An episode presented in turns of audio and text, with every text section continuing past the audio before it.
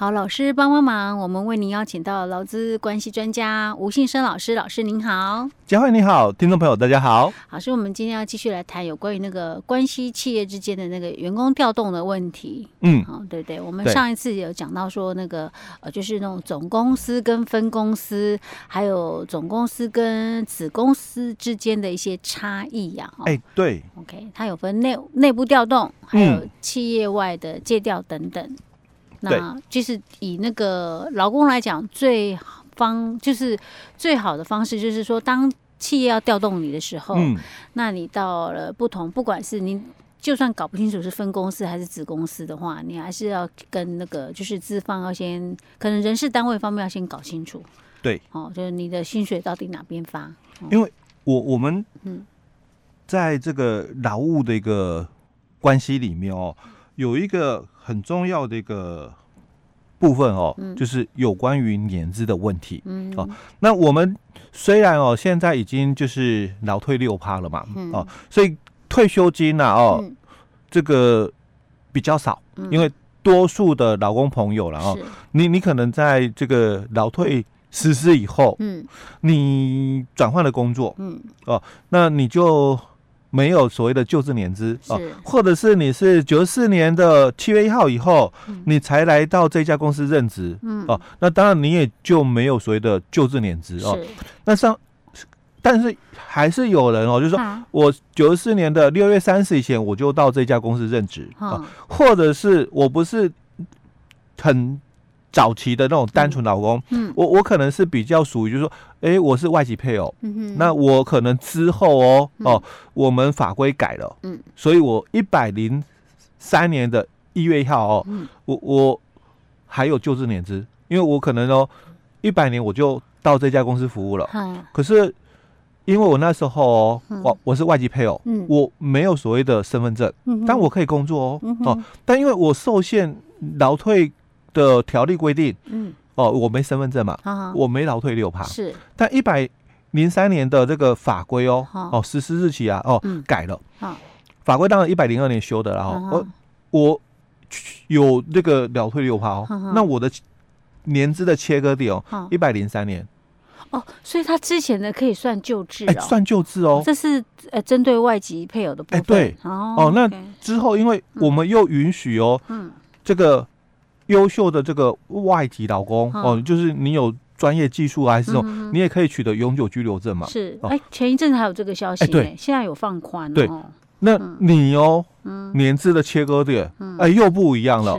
那刚刚我们讲本国籍劳工切割点哦，九十四年七月一号，外籍配偶一百零三年的一月一号哦。那如果你是那个刚刚讲了哦，就是取得永久居留证的这个。外国人，哎，按你的这个切割点又不一样了，就看你什么时候去。哎，对对，又不一样了哦。所以当然就会有就是说年资上的一个问题的一个考量哦。那这个是有关退休金跟年资有关。那第二个资遣费，哦哦，哎，我们之前费也是之前费的算法也是跟年资有关，也是跟年资有关，只是分新制跟旧制哦。那第三个就是特休，嗯，哦，这三个哦都是跟年资有关的，是。所以当然你的年资就很重要，嗯，哦，我到底哦借调到子公司去了，嗯，或者是我借调到分公司去了，嗯，那我的年资，嗯，哎，有没有合并计算？是。哦，这个就很重要了哦。对，一般通常薪水比较不会有问题。哎，对，因为薪水有问题，当然劳工就第一时间就会跳出来讲了，就比较不会发生后面才会有衍生的一些争议啊。哈，对，OK。哎，可是老师，我再打个岔问个问题，那如果是那种委任关系的话，就没有影响了吧？哎，当然委任关系没有影响啊，因为他是委任嘛，委任他就没有所谓的劳基法上面什么退休金、年资有的没有的那些。因为你不适用劳基法哦，你你不是劳工了嘛，你就不适用劳基法哦。是，但是哦，嗯，你真的哦是委任吗？哦，哦，这个我就会比较在意的，在这一段，你到底还要不要受雇主的那个指挥监督？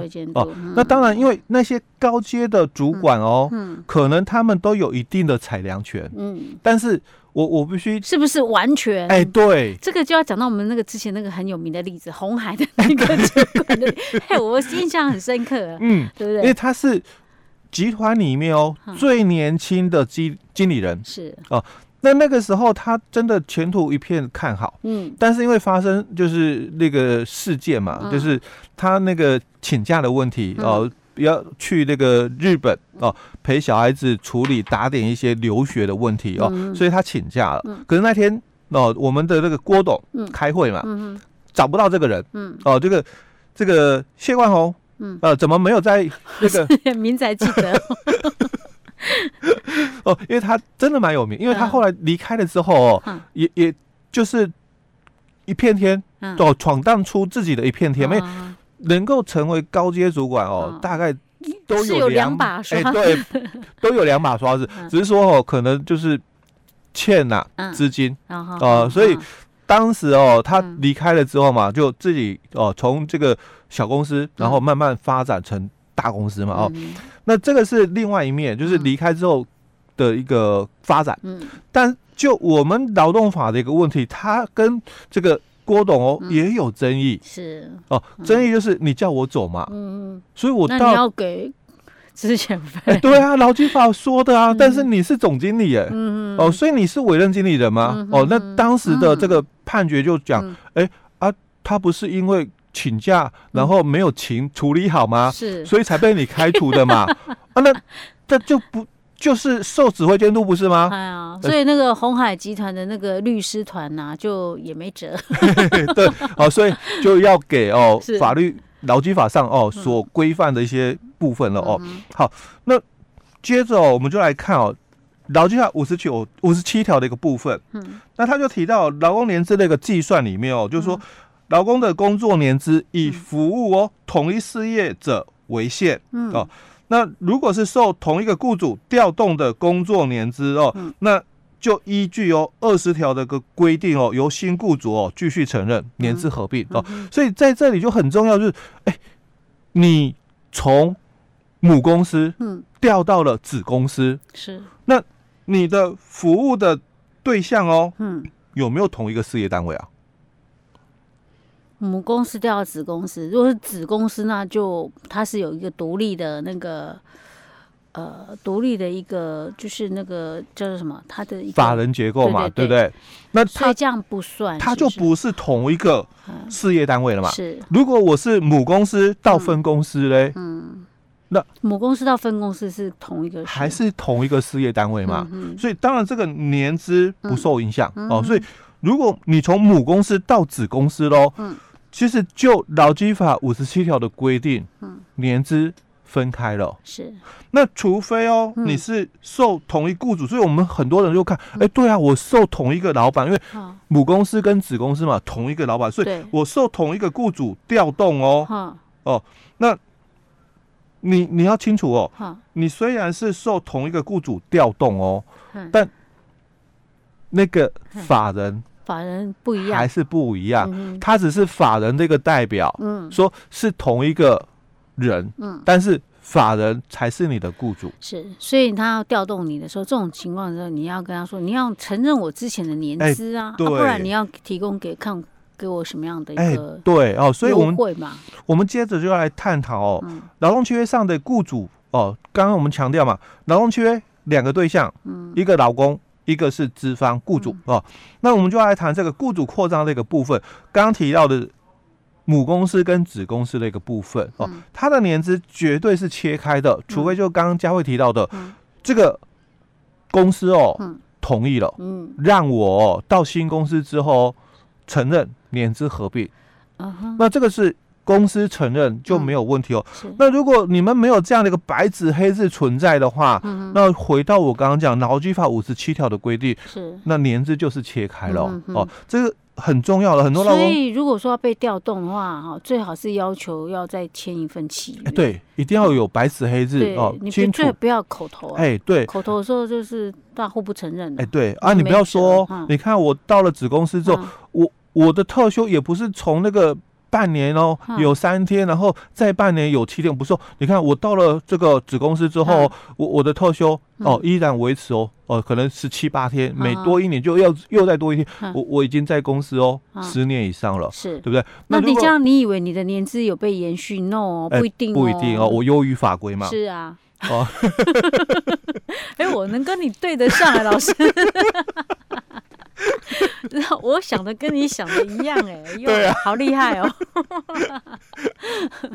OK，好，好，那第二个哦，就我们讲哦，统筹雇佣。哦，那这种统筹雇佣的一个部分哦，就是指集团里面的哦雇佣哦，那它跟哦多数雇主有一点相同哦，就是早期也有哦，就是我是小公司哦，那我们可能哦。需要有一个人帮我们处理一些行政的一个业务，但是哦，工作量没有很多。嗯，那我可能哦，就跟我的好朋友哦，他可能跟我没有所谓竞争性的哦，那就跟我的好朋友哦，他也是有这个困扰。那我们两个就商量，或三个啊哦，我们就商量。那不然我们共同哦，雇佣一个人来处理这些事情。对哦，那这个就多数雇主哦。那统筹雇佣的概念也是哦，因为统筹雇佣的话就是这个。企业集团里面雇佣你、啊，那这样子的话，那怎么？那我的老板到底算哪一个？哎，对，就争议性就也有哦。所以以前哦，像这种多数雇主的部分，他其实严格讲哦，他应该要切开，但是他的工作时间很难切。嗯，比如说我我有这个 A、B、C 哦三个公司哦，同时就聘雇我嘛。嗯，那我在处理你们的事情啊，我我怎么切？很难切。嗯，因为有时候你。A 公司没事，但我可能约定好，哎，早上哦就处理 A 公司，可是早上没事啊，可是现在 B 公司临时有事啊，嗯，啊，我当时就要帮他处理吧，哦，所以时间的分配哦比较难切割哦。那我们通常都是看责任，就是我的薪水，哦，可能这个随便讲了哦，呃，比如说两万四好了，嗯。哦，那因为去年还是基本工资两万四了哦，那如果以这样的话，那就三个老板哦，各翻。三分之一，嗯，哦，我我我出八千，你出八千，他也出八千，我们共同付给这个老公，是。哦，那这个我们就这样切责任的一个部分。所以当发生事情的时候，当然就三个雇主也是照这个的比例去分配，对分分担这个责任的部分。哦，那这个是统筹雇佣跟多数雇主的一个概念。哦。那统筹雇佣就回到哦，很多人就习惯了，嗯，那所以啊，你看我们在这个。集团里面嘛，雇佣你，所以你在集团里面调动啊。嗯，那我还是你的老板嘛。哦，但是我刚回到喽，应该讲关系企业的一个调动。哦，那如果你们没有讲清楚这一段的话，按照我们刚刚一直强调嘛，劳基法五十七七条的一个规定，是你的年资，嗯，就是被切割了。嗯，哦，除非就是我们在之前谈到过的，你从 A。哦，借调到 B 去了。嗯，虽然我是对 B 提供劳务，但是我的薪水嘞，嗯，由 A 来发。嗯，那这种的话，代表我跟你的关系哦，嗯，依然是维持住的。是，只是我受了你的指挥监督，要求我到 B 去提供劳务。哦，那我还是你 A 的员工。哦，除非是这种样态。所以有些的这个上市贵公司哦，他就把这一段，因为人治哦跟法治很重要。嗯，那有些哦就。就是糊弄糊弄过去，那有的他就定的很清楚，像之前佳慧就提到，可是他可能有两个身份啊，哦，他又是 A 的这个员工或者是高阶主管，他又是 B 的理事理董事身份，是，那他到底怎么去领这个薪水？嗯，那有些公司就规定很清楚，你是代表公司去 B 那边做董事哦，那你不领取。那边的薪水。就是他切的很清楚，规定的很完整，所以这个不能够糊弄哎。哎，对。哦，一定要讲清楚的哦。那再来就是讲承揽哦。那当然承揽的话哦，也是哦，这个劳动契约的一个雇主的一个扩张哦。那当然也衍生所谓的什么雇佣兼承揽哦，因为实务上很多公司就会这样做哦，尤其是保险公司哦，就常常用这种方式了哦。那另外还有一种就是我们。其实行之多年，那后来哦，本来要修法也没过，最后只好在劳基法去修正了，就是派遣的问题。哦，那这个派遣它也是哦哦，我们这个雇主分离哦，它是属于就是雇主分离的概念哦。